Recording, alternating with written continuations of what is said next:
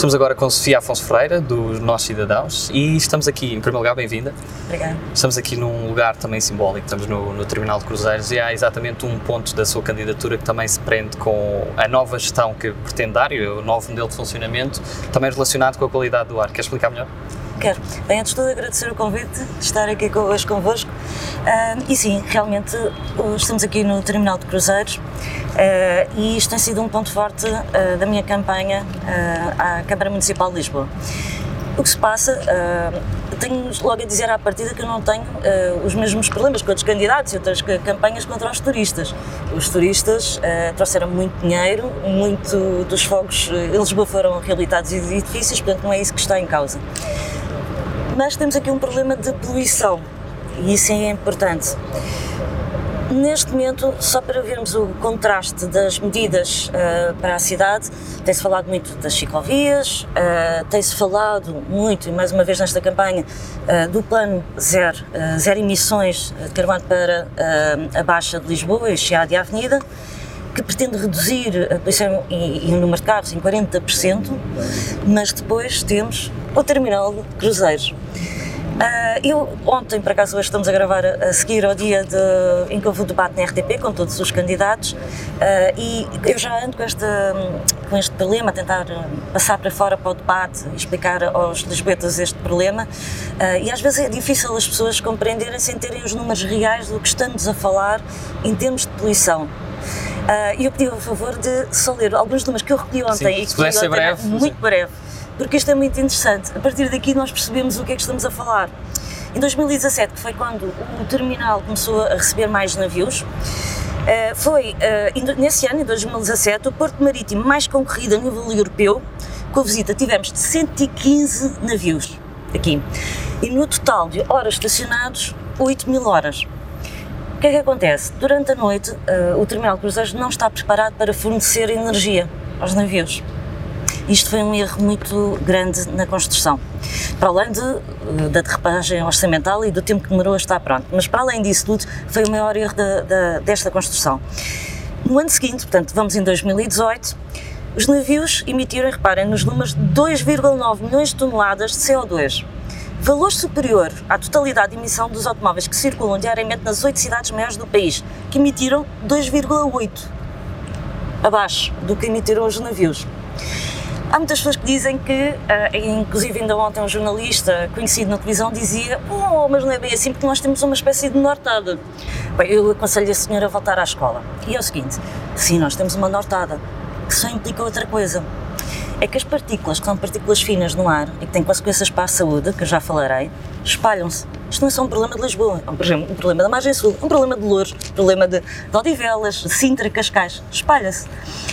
Mas em 2019, portanto, o ano antes da pandemia, foi o máximo de número de navios que tivemos aqui, eh, num estudo da Federação Europeia dos Transportes e Ambiente, indicou Lisboa como sexta cidade europeia mais poluída pelos navios de cruzeiro, ultrapassando a emissão de óxidos de enxofre, poluição provocada pelos transportes terrestres, em 86 vezes. Estes números são mesmo muito importantes. Portanto, nós estamos aqui a discutir, principalmente nesta campanha, muito a questão dos carros.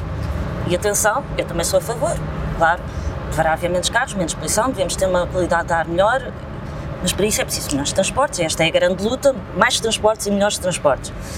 Mas uh, uh, centramos a campanha toda nas ciclovias e, e nos carros, e no problema dos carros, esquecemos o elefante na sala, quando, agora esperemos, eh, melhorar a pandemia e, e os turistas começarem a fluir à cidade como nós tínhamos, números como tínhamos em 2019, nós vamos ter também navios. E ninguém está a falar disto. Este é um problema muito grave que, eh, mesmo para além da campanha eleitoral, eu não vou largar e quero que seja realmente debatido e soluções encontradas. Uh, ontem, no debate RTP, consegui, digamos, uma vitória, consegui que o atual Presidente da Câmara, Fernando Medina, admitisse que realmente há um problema e assegurar, digamos, que em 2022 vão ser adotadas as medidas europeias face a este tipo de poluição. Esperemos que sim, cá estaremos nós cá para fiscalizar se isso realmente acontece. Uh, e agora a parte mais grave disto tudo, para além dos números que eu acho que são assustadores, atrozes, o elevado nível de, de emissão de óxidos de enxofre e azoto Partículas tóxicas ultrafinas têm como consequência dores de cabeça, indisposições, problemas respiratórios, Covid e cardíacos, entre outros sintomas. E um deles é uh, cancro. Falando agora um pouco de, de, si, do seu percurso, o que é que acha que a sua experiência de vida profissional também lhe vai trazer para desempenhar melhor futuras funções? Bem, uh, para, eu, eu, venho da área da, da, comunicação, mas há uma série de anos para cá tenho estado muito atento aos problemas do país e, em particular, de Lisboa. Muito antes de achar que ia ser candidata, já andava a escrever na imprensa sobre vários problemas, inclusive este. Uh, e eu penso que isso é, é a minha mais-valia, é, é, ter já um trabalho feito para trás, uh, na altura não com o objetivo político tão, tão estrito como agora, eh, mas já ter feito esse trabalho para trás eh, e denúncia de muitas situações e, portanto, estar a par de, dos dossiês. e as nossas propostas também refletem isso. Há uma série de tempo que já também venho a falar, da questão, por exemplo, do metro. Nós também temos aqui outro problema, outro elefante na sala é a linha circular que já está a ser, infelizmente, construída, mas por nós deveria ser travada. Somos pela expansão do metro Uh, a linha circular tem um problema e isto já aconteceu uh, se, se, olharmos para a situação do metro de, de Londres, uh, em que travaram os projetos de linhas circular que tinham porque a longo prazo são prejudiciais, consomem muita, canalizam muita energia e tornam as outras linhas periféricas. A longo prazo é, é um desastre económico e de recursos. ora bem, que estão a fazer isso em Lisboa eh, vão criar mais duas estações uh, por conta da linha circular, mas essa linha não vai servir nada. Houve uma expulsão dos habitantes para fora do centro, 70 mil pessoas vão ser afetadas por isto, principalmente quem vem da linha uh, amarela, que vem de Odivelas, que vai passar a ter o dobro do tempo para chegar ao centro, e, e não só na Zona Norte, Lumiar, Masbeira, por aí fora, e vamos ter uma linha uh, circular dentro da cidade que só vai servir aos turistas. Mais uma vez, nada contra os turistas, mas não vai servir aos lisboetas. Uh, e nós não percebemos como é que é possível uma obra destas passar à frente da expansão do metro, das linhas para fora. A outra, a linha amarela também deveria, a linha vermelha, peço perdão, deveria ser expandida, que já é esse plano, para, uh, em direção a Campo Lide, depois virando até Alcântara, eh, expandindo para Algés e depois mais tarde, noutra fase, até Oeiras. Isso é que seria importante. É de, de, fora que as pessoas vêm para dentro e precisam de transportes, não é para circular cá dentro. Uh, isto são, são questões que temos andado já há bastante tempo e gostávamos que realmente fossem discutidas. Estão tudo a discutir as ciclovias, está tudo a discutir o automóvel e estão a esquecer os elefantes na sala. Terminal e a linha circular. E a Sofia teve também como militante do PSD e fundou também o movimento Democracia 21, agora é candidata pelo Nós Cidadãos. Onde é que se situa a Sofia e também o Nós Cidadãos no espectro político? Prevê-se no tradicional espectro político ou de uma forma diferente? O Nós Cidadãos é um partido um pouco diferente, porque está sempre na cidadania e não tanto na, eh, nas cores políticas. Temos pessoas de esquerda, de direita, uh, pessoas de centro, enfim, uh, reúne muitas pessoas. Uh, precisamente porque o modo que está na fundação do partido é um pouco diferente. A, a, questão é que há coisa de um ano e tal, e, e oficialmente desde o último congresso, em novembro, dois movimentos, o Democracia 21 e o Movimento Mais, juntou-se ao Partido Nós Cidadãos para combater a alteração da lei eleitoral autárquica, que quanto a nós foi uma machadada na democracia. No, nos candidatos independentes e nos grupos independentes. Foi uma, uma, luta um pouco acesa e renhida. Uh, algumas coisas foram retificadas, ainda não tudo, mas esse foi o mote para depois, no último congresso em novembro, temos feito uma lista em conjunto para concorrer no congresso, onde vencemos, precisamente para combater uh, este problema e tentar dar a volta. E o Nós Cidadãos foi o único partido, parece-me contrassenso, mas lá está, assente na cidadania, que lutou pelo direito dos independentes, sendo um partido, parece-me contrassenso mas faz sentido, porque se os partidos não são os primeiros a lutar pela democracia, quem é que vai lutar por ela? Os, os partidos são um mecanismo legal que permite uma série de coisas que o cidadão comum não permite. Portanto, se não formos nós. E eu acho piada, por acaso, já no seguimento disto, ainda ontem no debate dos candidatos a Lisboa, uh, houve alguns candidatos a falar desta questão dos independentes e ter os independentes consigo e tal. Ora, isto só me faz rir, porque. Uh, isto foi uma lei, a alteração à lei foi, foi cozinhada pelo PS e PSD, os dois principais partidos em Portugal. Uh, e só houve mesmo um partido a, a mexer-se para lutar pelos independentes. eu nem sei como é que alguém consegue ir fazer gala de ter independentes consigo quando uh, lutou e aprovou uma lei contra os independentes. Espécie tudo um contrassenso, não é? Mas aqui está que realmente que alguns partidos não estão pela democracia, estão por si. Uh, o que é que isto obrigou? Obrigou que muitos independentes tivessem que concorrer, segundo a asa ou a barriga de aluguer, como se costuma dizer, dos partidos para poderem concorrer, porque já estava a escutar-se o tempo. Faltavam poucos meses para as eleições e não sabíamos se a, a lei iria ser ratificada ou não. E a, lei, a alteração à lei complicou muito a vida, obrigava uma série de assinaturas a mais, uma série de uh, enfim, Seja, protocolos. diferentes para Exatamente. órgãos diferentes. Um, depois realmente ratificaram, mas muito em cima, uh, e o que fez com que muitos candidatos independentes desta vez não concorressem, concorressem sob o chapéu dos partidos. Quem ganhou mais uma vez foi o PS e o PSD. Estamos agora a um conjunto de palavras soltas e peço que me diga, numa ou em poucas palavras, o que é que associa a cada uma delas. A primeira é cidadãos. Cidadãos, associo a nós cidadãos, claro. Nós. Nós também. Acho que o nome é feliz. Nós, cidadãos, é o único partido que realmente pugna pela cidadania e é isso que me faz lembrar, obviamente. Eles. Eles.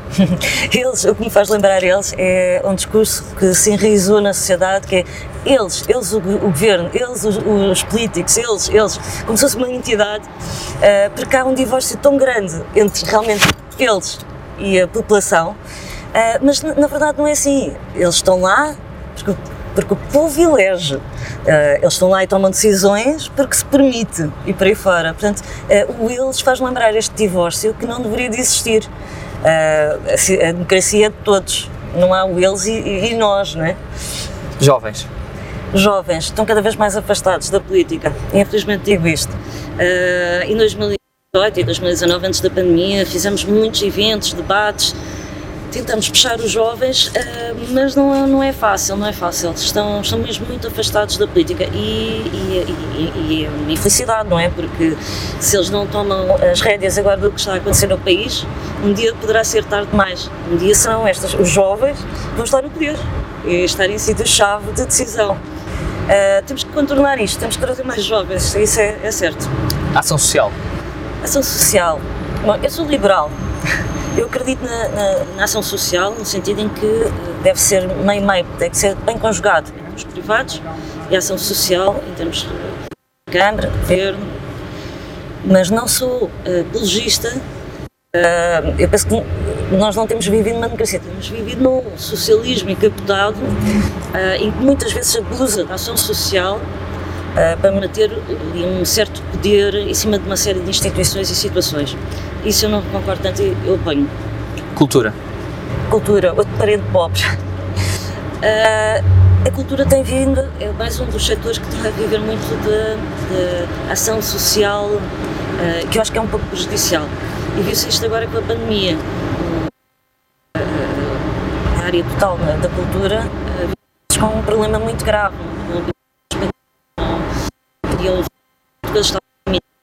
Eh, as ações, as ajudas para minimizar isso foram muito escassas. Eu concordo totalmente com as manifestações que houveram, que, que. Foi mesmo vergonhoso. Gorduras.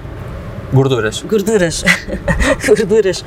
Uh, me faz lembrar gorduras? Ora bem. Bem, faz lembrar, obviamente, aquela discussão de tem que se cortar as gorduras do, do Estado, da máquina pesada, e que eu também gosto. Europa.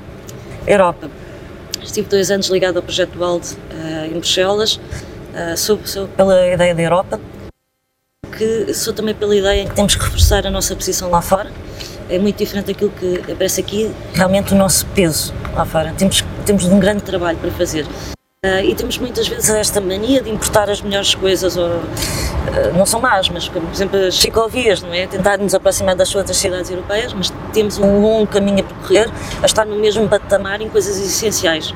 Temos que equilibrar melhor isso. E temos muito a aprender com a Europa, acima de tudo. Caminho de Santiago. Caminho de Santiago, costumo fazer. Uh, este ano não fiz, porque estava aqui em campanha a preparar-me, espero voltar para o ano. costumo fazer anualmente a última vez fiz do Porto a Santiago, recomendo a todas as pessoas. Eu fiz um caminho uh, pela costa toda, nem sempre segui o caminho a 100% e descobri que que conheço bem Portugal, descobri sítios incríveis no norte, uh, no litoral, recomendo perfeitamente, em vez de uh, irem assim para os sítios mais óbvios, a descobrirem os recantos da costa no norte. Parque Meyer. Parque Meyer. Uh, nós somos contra uh, algumas propostas de Parque Meyer ser reabilitado, mas ir para outras áreas que não para a da cultura, essencialmente. Uh, foi assim que o Parque Meyer foi fundado, assim que o conhecemos. Está, é uma cicatriz no, no centro de Lisboa terrível e, e, parece que nunca mais se resolve. Uh, nós também, uh, supostamente a Câmara, há um ano, relançou projeto internacional de arquitetura para a requalificação do Parque Meyer, mas nós perdemos o fio à meada. Esta Câmara é completamente opaca em uma, uma série de coisas que se passam, principalmente na área do urbanismo. Portanto, nós somos por uh, relançar novamente esse concurso, uh, mas não que o Parque Meyer seja utilizado para outras áreas. Aeroporto.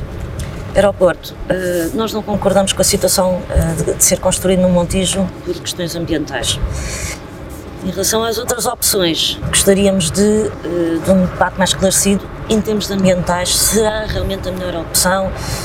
Eh, algo X eh, ou não, ou outras situações. A prioridade é o impacto ambiental. Se pudesse resumir Lisboa numa palavra, que palavra escolher? Amor. a minha cidade. Sou lisboeta e cá nasci e cá vivo. Está ótimo, terminado. Muito obrigado e boa sorte para a candidatura.